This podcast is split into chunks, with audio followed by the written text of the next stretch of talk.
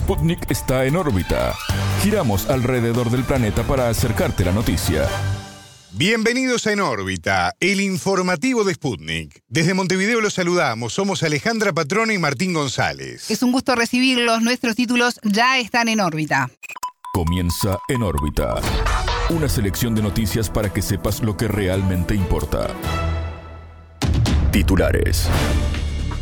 Sospechas. En Brasil el Consejo Nacional de Justicia investiga a una veintena de jueces. Saldo letal. En Turquía aumenta el número de muertos por los terremotos del 6 de febrero.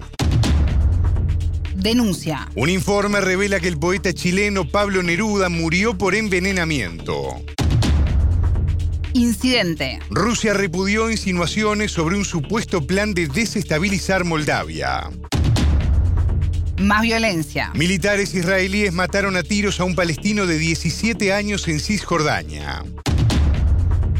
Entrevista. El escritor español Ignacio Ramonet analizó su reciente obra La era del conspiracionismo. Estos fueron los titulares. Vamos al desarrollo de las noticias. El mundo gira y en órbita te trae las noticias. Noticias. Orden. En Brasil, el Consejo Nacional de Justicia investiga a una veintena de jueces. El motivo es por su presunto apoyo desde redes sociales a supuestos ataques al sistema electoral. También se los acusa de difundir noticias falsas, ofender a candidatos e incluso apoyar a los ataques del 8 de enero a instituciones estatales en Brasilia. Parte de los investigados han recibido sanciones previas, entre ellas el bloqueo de sus perfiles en redes sociales por su conducta incompatible con su función. En órbita entrevistó a Alicio Raimundo, profesor de Economía Internacional de las Facultades de Campinas. De acuerdo con el analista, la investigación iniciada tiene dos objetivos principales.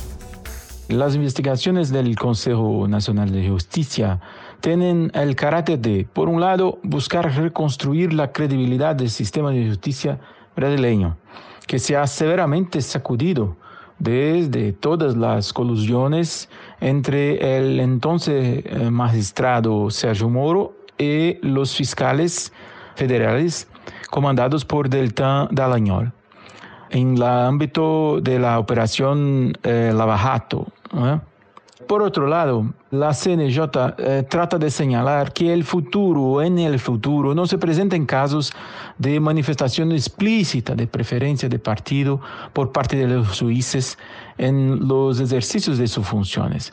Nada impide eh, que un juez se manifieste a favor de un tal o cual candidato, pero nunca en el ámbito de su ejercicio profesional como juez debe permanecer neutro. Este es un principio fundamental del ejercicio del poder judicial que no puede ser violado.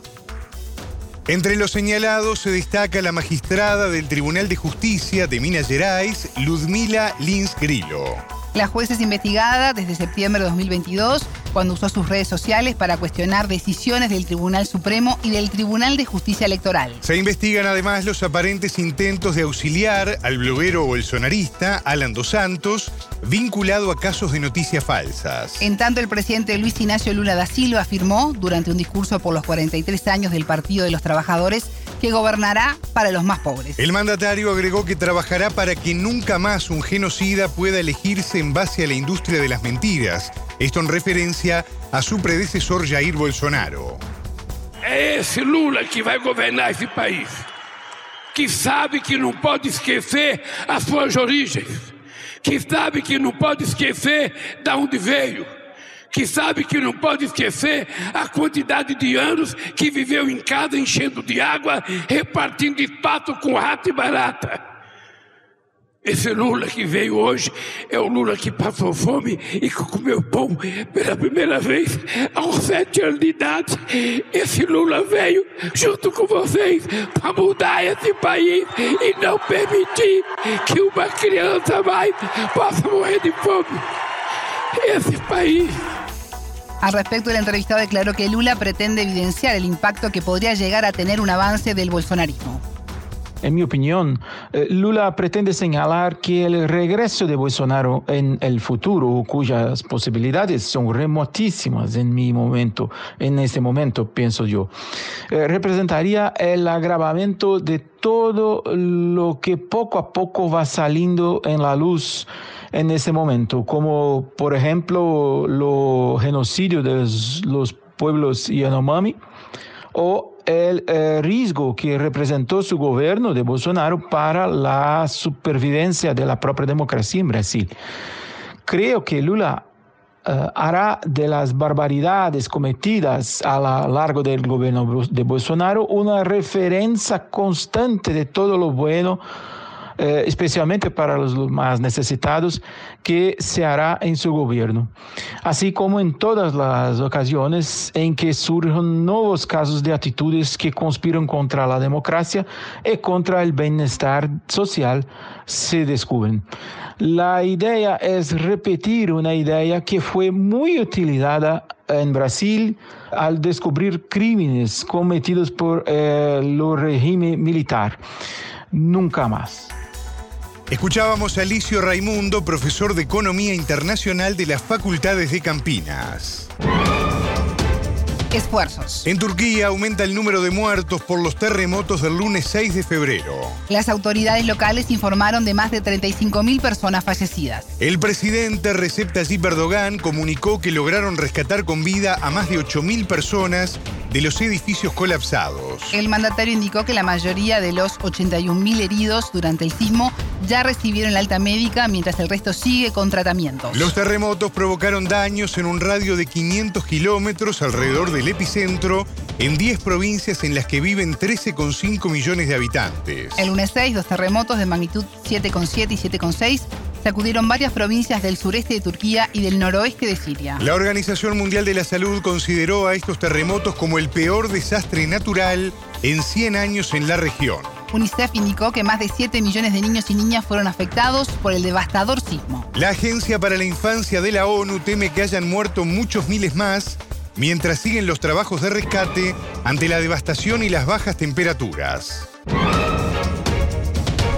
Verdad. Un informe realizado por expertos internacionales a los restos del poeta chileno Pablo Neruda reveló que murió por envenenamiento en 1973. El informe será revelado por peritos internacionales este miércoles 15 y chocará con la versión oficial de la dictadura de Augusto Pinochet, según la cual el poeta falleció de cáncer. El sobrino de Neruda, Rodolfo Reyes, manifestó que la bacteria encontrada en el cuerpo no tendría por qué haber estado en la osamenta. Esta declaración refuerza la tesis de que el poeta Premio Nobel de Literatura en 1971 fue asesinado por intervenciones de agentes del Estado. La bacteria responsable del botulismo fue hallada en 2017 en una de las muelas del intelectual en una de las veces que su cuerpo fue desenterrado para hacer peritajes. La muerte de Neruda es investigada por la justicia chilena desde el año 2011, cuando el Partido Comunista cuestionó la versión oficial del régimen de Pinochet. En órbita entrevistó a Kemi Oyarzún, presidenta de la Fundación Pablo Neruda, doctora en literatura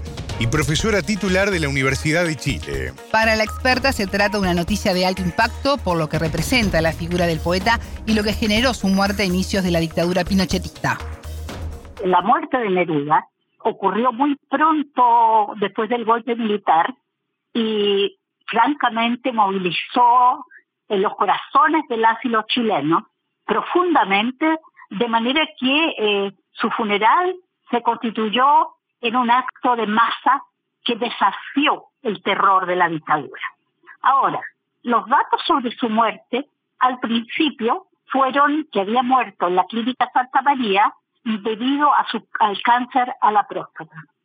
Pero de ahí en adelante se desenterró el cuerpo de Neruda y durante tres años hemos tenido peritos de distintos científicos de distintas partes del mundo, Dinamarca, fin, Latinoamérica, Europa, que han estado investigando el caso. Oyarzún puntualizó en los distintos aspectos que serán confirmados por los peritos del caso queremos eh, ser muy precisos. Y en este caso, la primera versión después de tres años de estudio es que, primero, Pablo Neruda no murió de cáncer a la próstata. Segundo, que hay una posibilidad que todavía eh, se tiene que corroborar de que haya muerto por una botulismo, un botulismo que fue probablemente, se usted, probablemente inyectado en su abdomen. En tercer lugar, la última reunión de los peritos estuvo de acuerdo en que Pablo Neruda no murió de muerte, entre comillas, natural. Aparece en el ADN ya a nivel muy, muy preciso, porque si él hubiera comido algo que le cayó mal, eh, no aparecería en el ADN. Ese es el tema, que el botulismo aparece en el ADN. Ahora estamos en tercer o cuarto lugar, esperando que todos los peritos, este 15 de febrero, los peritos van a llegar a una conclusión. Esa conclusión todavía no nos ha sido comunicada. Quinto lugar, del 15 de febrero a la primera semana de marzo, la justicia chilena va a revisar todos estos antecedentes y va a entregar el resultado oficial sobre la muerte de nuestro querido poeta. Según la entrevistada, la repercusión de este informe va a ser muy grande y explicó los motivos. Porque ya se había sabido que en esa misma clínica asesinaron al expresidente Frey. No sé si usted recuerda. Pero Pablo Neruda es una figura internacional. Pablo Neruda en Chile, junto a Gabriela Mistral, son los únicos dos premios Nobel que tenemos. Pablo Neruda dedicó su vida a los derechos humanos, a los derechos sociales, como usted sabe, dirigió el éxodo de, republicanos repatriados a Chile en el Winnipeg, pero sobre todo el problema peor es la desmemoria. Y claro, ya estamos entrando a otra generación, a una nueva generación, y los medios han generado una cultura inocua, una cultura desmemoriada, y por tanto esto sí va a significar un enorme impacto ah, cultural para tener presente todo lo que no podemos volver a repetir. Escuchábamos a Kemi Oyarzún, presidenta de la Fundación Pablo Neruda, doctora en literatura y profesora titular de la Universidad de Chile. Mentiras. Rusia repudió insinuaciones sobre un supuesto plan para desestabilizar Moldavia. A diferencia de los estados occidentales y de Ucrania, Moscú no se entromete en los asuntos internos de otros países, comunicó Cancillería. El lunes 13 de febrero, la presidenta de Moldavia, Maya Sandu, dijo que en su país supuestamente se preparaba un intento de cambiar el orden constitucional. La mandataria citó como fuente a informes del gobierno de Ucrania. El jueves 9, el presidente ucraniano Volodymyr Zelensky denunció ante el Consejo Europeo en Bruselas que Kiev interceptó tal plan de desestabilización. El Ministerio de Exteriores ruso subrayó que el verdadero objetivo de Zelensky es enfrentar a Moldavia y Rusia. La Cancillería agregó que Sandú, con esta postura, desvía la atención de la población moldava frente a una fallida política socioeconómica nacional. En tanto, este martes 14, el espacio aéreo moldavo fue cerrado por motivos no informados por el gobierno. El servicio de prensa del Aeropuerto Internacional de Chisinau confirmó a Sputnik la cancelación de vuelos, pero se negó a brindar información adicional. Más violencia. Militares israelíes mataron a tiros a un adolescente palestino de 17 años en Cisjordania. El hecho ocurrió en el campo de refugiados Al-Fara, al norte de la ciudad de Nablusa, zona bajo ocupación de Tel Aviv. Según el ejército del país judío, se repelió el ataque de este joven terrorista que se acercó con explosivos a soldados. En este campo de refugiados, los militares israelíes llevan meses realizando operaciones nocturnas antiterroristas en busca de sospechosos. En 2022, unos 150 palestinos murieron en Cisjordania y Jerusalén bajo fuego real de soldados israelíes. En lo que va de este año, el conflicto ya dejó 48 palestinos fallecidos. La escalada reciente comenzó en enero cuando una decena de palestinos murió a manos de las fuerzas israelíes en la ciudad cisjordana de Jenin. En tanto, el secretario de Estado de Estados Unidos, Anthony Blinken, criticó la legalización de nuevos asentamientos israelíes en Cisjordania. Esta acción del gobierno de Benjamín Netanyahu respondió al ataque de un terrorista palestino que mató a tres israelíes. Nos oponemos a estas medidas unilaterales que socavan la posibilidad de una solución de dos estados, aseveró Blinken. El jefe de la diplomacia de Estados Unidos viajó a Jerusalén y a Ramalá a fines de enero para intentar rebajar la tensión entre israelíes y palestinos. Israel ocupó Cisjordania, la Franja de Gaza y Jerusalén Este en una guerra contra países árabes en 1967. Los palestinos reclaman estos territorios para su Estado independiente. Nueva era. El escritor español Ignacio Ramonet analizó el asalto al Capitolio de Estados Unidos el 6 de enero de 2021 protagonizado por simpatizantes del expresidente Donald Trump. El autor presentó en la Feria Internacional del Libro en Cuba, que va del 9 hasta el 19 de febrero, su reciente obra, La Era del Conspiracionismo. Ramonet aseguró que el asalto en Estados Unidos fue el primero en la historia de la democracia en el cual las masas civiles irrumpieron en el icónico edificio. Por ese motivo no se protegió seriamente el Congreso, si bien se tenía conocimiento de la posibilidad de una manifestación. En órbita conversó con Ramonet, escritor, catedrático y periodista español radicado en Francia. Para el autor, su texto cobra relevancia por el asalto a la sede de los tres poderes del Estado en Brasilia el 8 de enero por parte de seguidores del expresidente Jair Bolsonaro. La pertinencia se ha visto el 8 de enero pasado, es decir, hace un mes, cuando hubo el asalto a la Plaza de los Tres Poderes en Brasilia.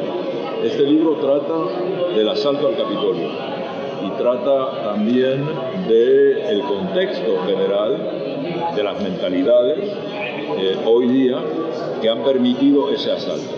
el libro trata de entender cómo es posible que personas se lancen en una aventura como esa o como la de Bolsonaro.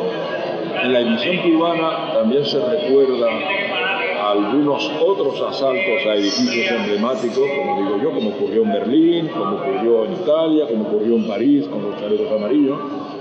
Pero evidentemente el fenómeno más característico es el asalto al Capitolio.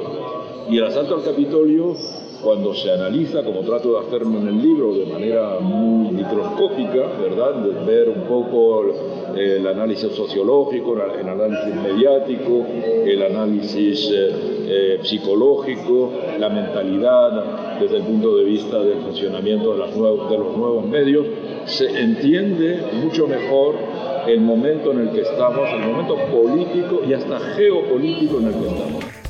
Ramonet considera el ataque al Congreso estadounidense como una fase superior de la conducta de la ultraderecha. El autor asegura a sí mismo que lo vivenciado en Brasilia fue una repetición casi exacta del asalto en Washington. Ramonet señaló que en estos sucesos interviene la manipulación por parte de los medios de comunicación y cobran fuerza las ideas conspiranoicas.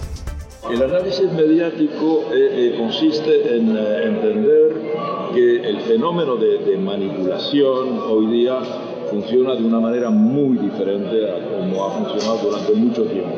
La manipulación ya todo el mundo sabe que los medios manipulan, eso no es un descubrimiento. El problema es cómo se procede hoy. ¿Y por qué se llama la era del conspiracionismo? Porque cada día hay más gente que está convencida a la derecha y a la izquierda, porque el fenómeno es mental y es universal de que en realidad lo que ocurre es el fruto de una conspiración, que hay un grupo de gente por ahí que está conspirando para hacer que nos comportemos de esta manera, ¿verdad? Entonces, eh, y esto se ha desarrollado mucho, eso, eso fue lo que motivó a la gente a asaltar el Capitolio. Hay que estar muy motivado para ir a arriesgar su vida por algo que no existe en realidad, que es una ficción. Pero así ha funcionado desde hace mucho tiempo. Las religiones también no tienen base real o base racional y sin embargo vuelven a miles de millones de personas. Entonces ahora es como el nacimiento de nuevas religiones concretas, laicas, este, no forzosamente que tengan que ver con Dios, pero tienen que ver con personalidades que sí se erigen como personalidades providenciales. Es el caso de Trump o el caso de Bolsonaro u otros que están multiplicándose. De acuerdo con el autor, en la actualidad la ultraderecha está en auge. Y entonces los mecanismos de comunicación tienen mucho que ver. Hoy la mayoría de las personas que están educadas, que saben leer y escribir, que han ido eh, bueno, a secundaria a nivel mundial, ¿verdad? Sin embargo, no entienden mucho de lo que ocurre. Cada vez es más complicado entender la realidad. Y finalmente la gente se comporta en función de un pensamiento que yo llamo el pensamiento mágico, los antropólogos llaman el pensamiento mágico. Y yo digo, por ejemplo, la manipulación, hasta ahora mucha gente cree que el nec plus ultra del mecanismo de la manipulación es aquella consigna de Goebbels, ¿verdad? Repite una mentira, pero si la repite suficientemente veces, eh, acaba por funcionar como una verdad. E, eso ya no es así. Digamos, eso siempre será así, pero no es suficiente. Hoy es mucho más sofisticado, es lo contrario. Eh, digamos, hoy es una verdad repetida mil veces, se convierte en eh, mentira.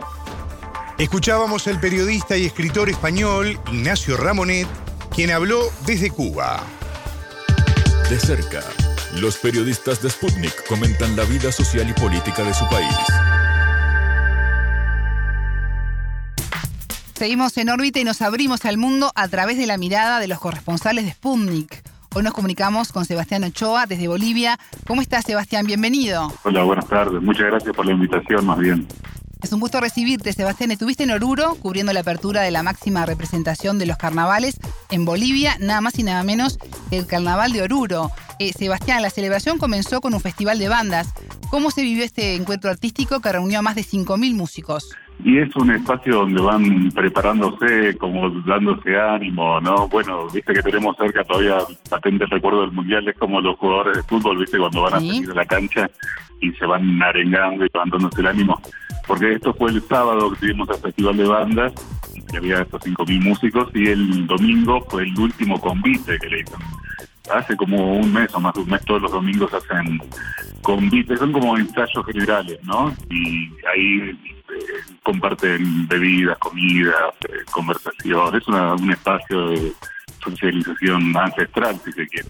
Sebastián, eh, estábamos repasando la, información del evento y bajo la consigna por la reconstrucción económica, la integridad cultural y la unidad de Bolivia es que se desarrolló esta edición número 21 ya del Festival de Bandas. ¿Qué particularidades tuvo esta edición? Y lo que más se nota es que en comparación con los últimos años, no ya finalmente los protocolos de higiene, de bioseguridad quedaron un poco de lado y y de vuelta te pasa que estás en una multitud con la cara del otro cerca, ¿viste? Que es algo que después de dos años de tener que estar siempre con barbijo nos resulta un poco chocante, pero bueno, lo reciben con mucha alegría finalmente. También es algo que condicionaba un poco el, trabajo, porque para muchos es un trabajo también, ¿no?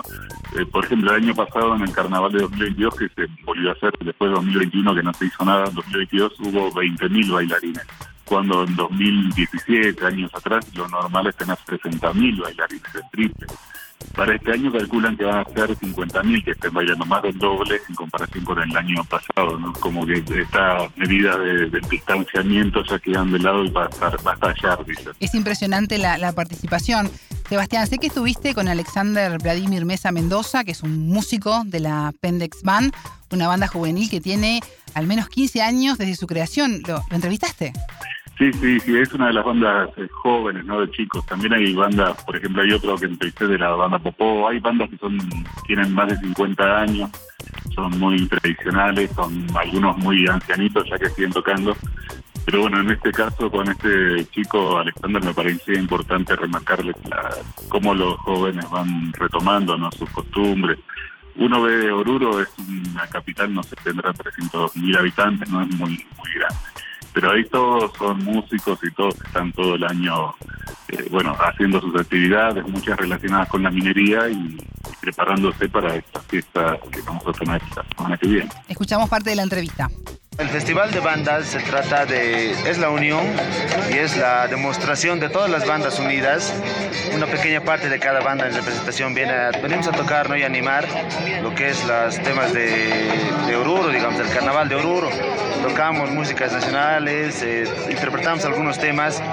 Cada año, cada año esto se hace con el, con el, con el pensamiento ¿no? de animar un día antes del convite, del carnaval, donde también demostramos que todas las bandas estamos unidas, demostramos el talento que tenemos, ¿no? Entonces eso sería más que todo en cuanto al festival de bandas que se lleva a cabo.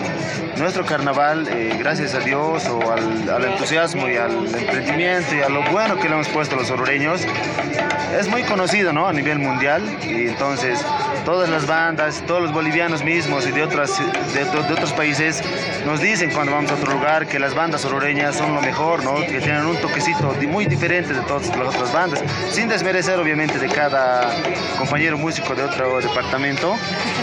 Yo creo que es lo, mejor porque, es, ya porque se ha denominado el carnaval patrimonio oral e intangible de la humanidad y por eso yo lo considero el mejor de Bolivia y el mundo, podría decirlo. La percepción mía es de que como de tiempo vamos a entrar, que vamos, vamos a romperla, ¿no? Como se podría decir en otras palabras, vamos a romperla.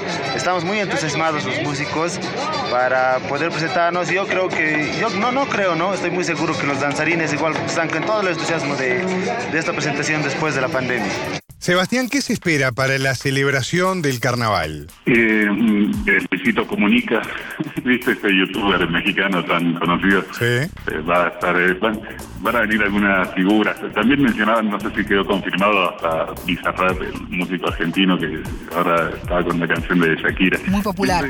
Ven la forma, hay una empresa muy grande de cerveza, no sé si digo el nombre, y que siempre se encarga de traer algunas figuras que traigan. Anteriormente trajeron a um, Chuck Lowe y eh, Edward Norton, algunas figuritas siempre se encargan de Todos traer. galanes. Que, sí, bueno, y también como para concitar la ciudad de más gente, ¿no? Como que se haga publicidad en el mundo entero, porque bueno, el Carnaval de Oruro es el más conocido de, de Bolivia, a fin de cuentas. Claro, personalidades que convocan, en definitiva, ¿no? Sebastián, también estuviste trabajando sobre el polo industrial de la ciudad de, de Oruro. ¿Qué puedes contarnos de esta iniciativa? Y se enmarca en el, el 10 de febrero pasado, fue el aniversario de Oruro, ¿no? Y el presidente Arce estuvo durante varios días aquí, de hecho en el Festival de Bandas también estuvo ahí presente, aunque no habló, y estuvo varios días en Oruro inaugurando obras en el campo, ¿no? Muchas dirigidas a, mejorar la productividad de las familias campesinas, el riego, eh, para poder almacenar cereales, inauguró escuelas. Y creo que la obra más importante fue esta, la inauguración del Instituto Tecnológico eh, Fabril.